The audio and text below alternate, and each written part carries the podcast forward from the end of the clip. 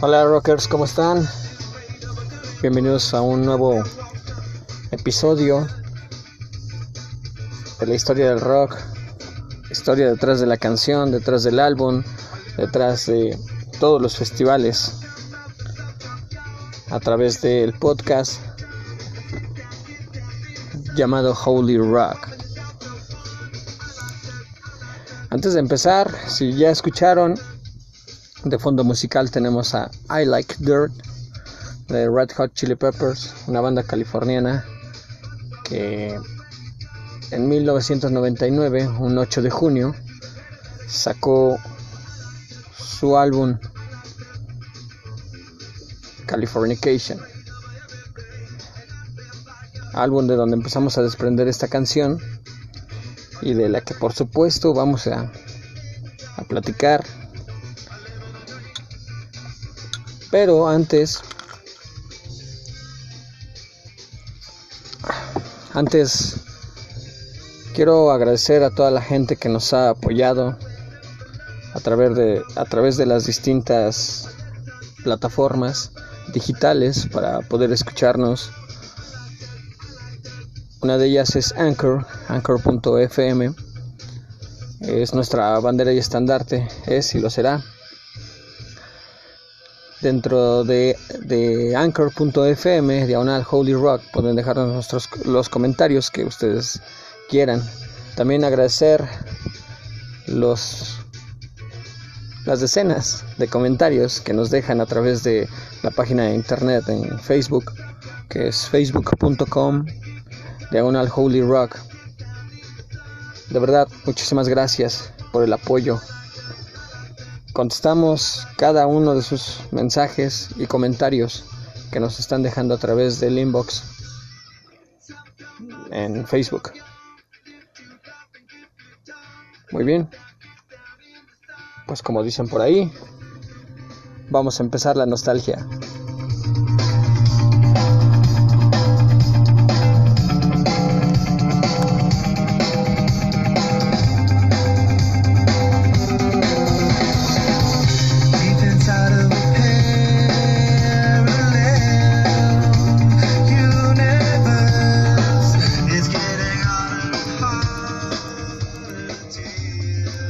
Bien, como lo mencionamos, Californication se trata de nada menos que un disco generacional que marcó a millones durante los últimos coletazos del siglo XX. Un álbum que para bien o para mal realmente es la definición más pura del momento, un apogeo. El trono de la droga, los abusos, el desenfreno y el sol en la playa.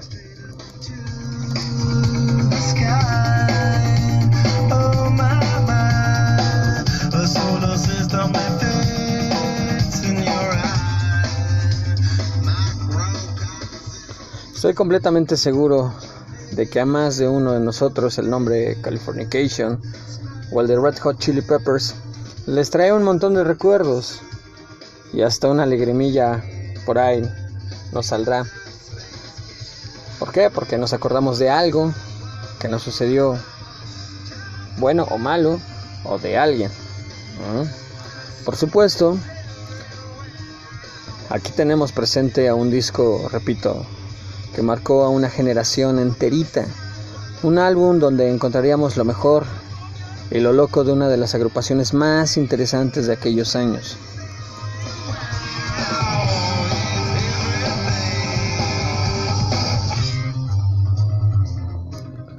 Supuesto, Californication no es ni de asomo a lo mejor de los Peppers, teniendo en cuenta grandísimos trabajos como Blood Sugar Sex Magic de 1991 o Mother's Milk de 1989, merecedores de las máximas puntuaciones. Sin embargo, la californicación es la definición más pura de estos hombres, el cenit el canto de cisne, antes, antes de apagarse para siempre.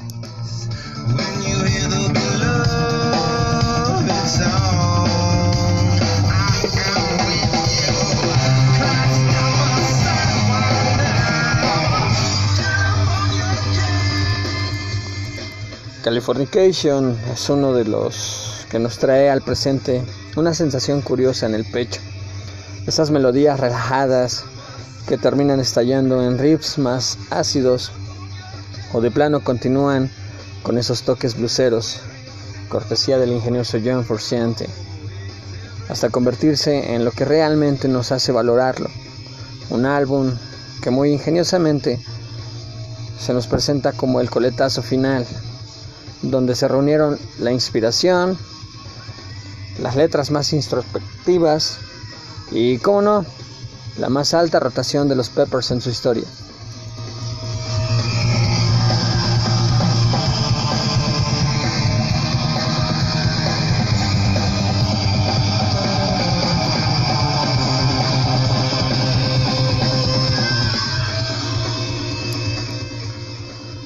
Un álbum triunfante que se vendió y escuchó a raudales. Y más de medio planeta debe tener, así sea un recuerdo asociado a este disco. Y eso es lo bonito de Californication. Su valía musical es bastante poca comparado con lo logrado en anteriores trabajos. Pero el CD, el material, tiene una magia que no se le quita a nadie.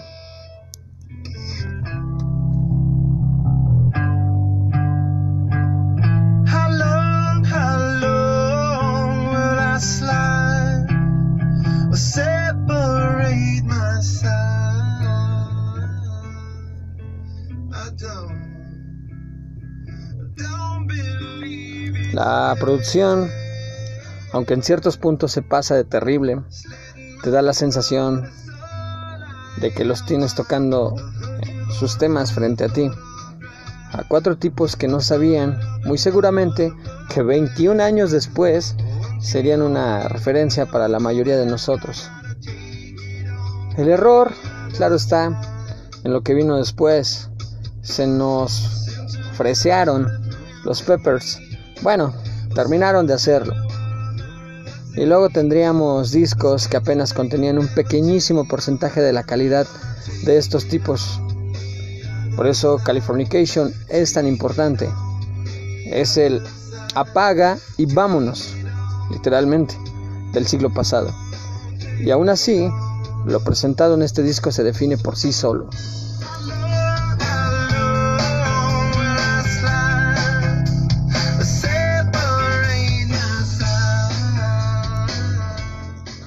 Parece ser que las sensaciones que evoca este disco es una mezcla de pedantería nostálgica con vivencias que creábamos poco a poco. En la californicación está contenido un pedazo de mucho de nosotros, de ese joven solitario que vive para pasarla bien, que tiene algunos amigos que de vez en cuando lo recuerdan, una novia inconstante y peleonera problemas con los vicios y una cabellera grasienta. Las letras de este disco nos muestran a ese 1999 y los primeros años del 2000, como cuando ya quedábamos en plan, vaya, ya esto está listo. Una música crítica, íntima y con unas melodías vocales de esas para tirarse en el sofá como un gato a recordar las series de esos años que no volverán.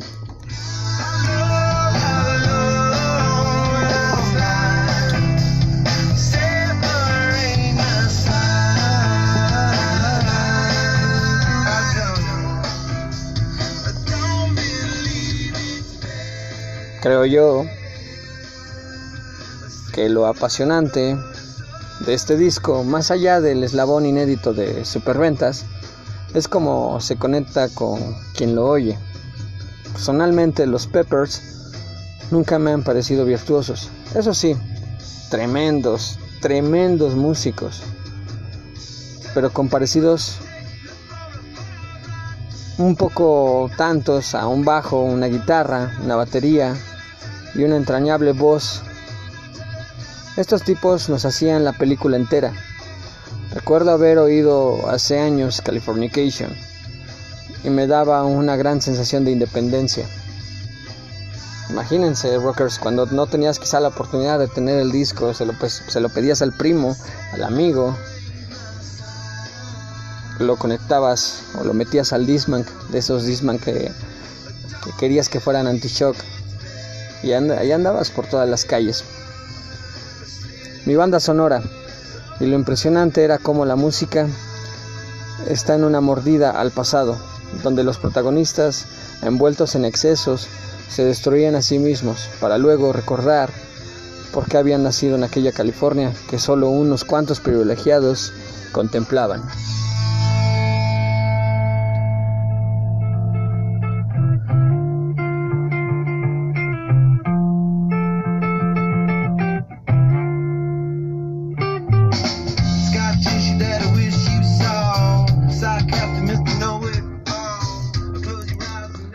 Sin duda, Californication y todos sus temas, más allá de los, de los espectaculares sencillos, hay que decirlo, son como una gran ola que se alza para arrastrarnos de nuevo al mar. Ese disco que oíamos con, los, con la banda, con los colegas, unas cervezas y nos sentábamos a contemplar las bellas damas que caminaban frente a nosotros, las melodías que crean Flea y Frusciante con sus instrumentos de cuerdas pulsadas son sencillamente delirantes. Algunas veces esa guitarra del joven John nos dice, oye, ¿te acuerdas de aquella chica que tanto amabas, pero que te dejó cuando menos lo esperabas? Y sientes que la historia del desilusionado Anthony es como otro reflejo personal.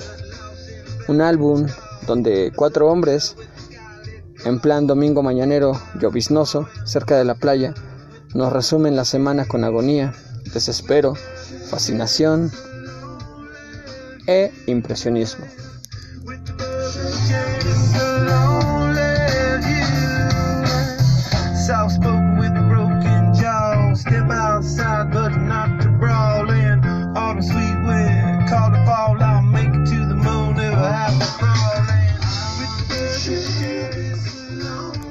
Más lindo siempre he sentido de Californication es que tiene una mezcla de sensaciones que intensifican de plano un ambiente reflexivo y, y silencio.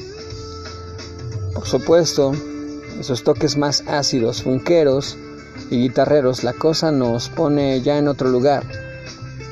Sin embargo, aprecio lo creativo y delirante de una propuesta que nos lleva tomados de la mano por un montón de recuerdos de cuatro jóvenes envueltos en situaciones del día a día una banda sonora que quiere entender y entretener, pero que deja siempre esas pequeñas pullitas de reflexión, de silencio en medio de la soledad, algo que nunca se oyó antes o después. Esa piscina llena de sangre de menstruación o de vino muy pesado en donde nos encontramos con el final de la línea. Por un lado, los Peppers fueron una banda bastante innovadora desde que debutaron a mediados de los 80 hasta llegado a ese punto. Lamentablemente, después de aquí, nos encontramos con una esquemática secuencia de discos que tratan de rescatar la esencia de la californicación, convirtiéndose los Red Hot Chili Peppers en una banda de referencia de mainstream moderno por largo tiempo. No obstante, un disco de la talla de Californication tiene todos los elementos musicales, líricos y sentimentales como para darnos la sensación de que, quieran o no, nos encontramos con un clásico que es reverenciado por quienes menos crees. Un disco pareciera y lo es de escuchar obligatoriamente.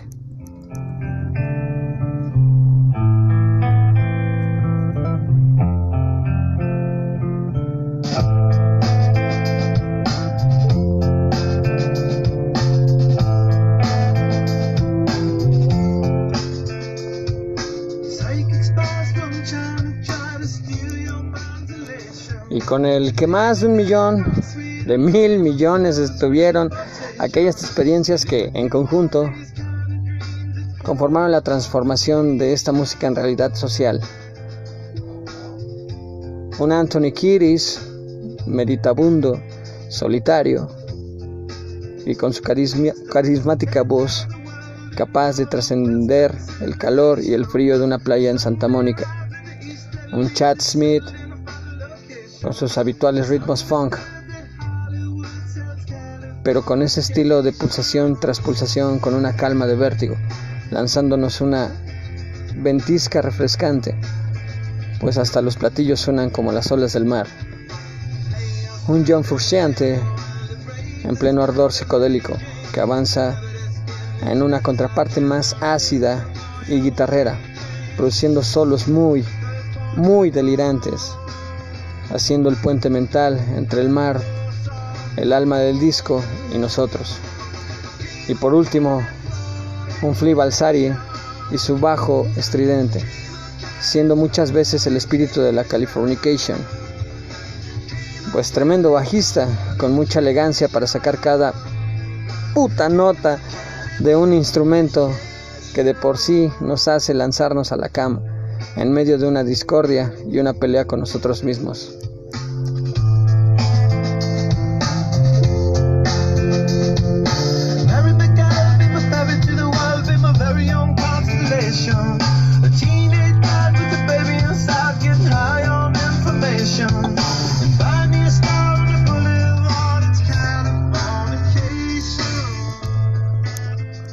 Sin duda, Rockers, Californication cumplirá, de hecho, ya cumplió 21 años el 8 de junio. Pareciera que no ha pasado tanto, ¿cierto? Pero ahí tendremos himnos como Other Side, Mágica, Mágica, la homónima Californication que estamos escuchando de fondo. ¿Quién nos imagina a unos guardianes de la bahía en plan, en plan relax? Scar Tissue, ese slide de fusiante no tiene precio la inusual road tripping de los últimos temas realmente preciosos de los Peppers, o la que abre el disco, Around the World, porque es así, Rockers, un disco que ya es una definición entera de un sentimiento.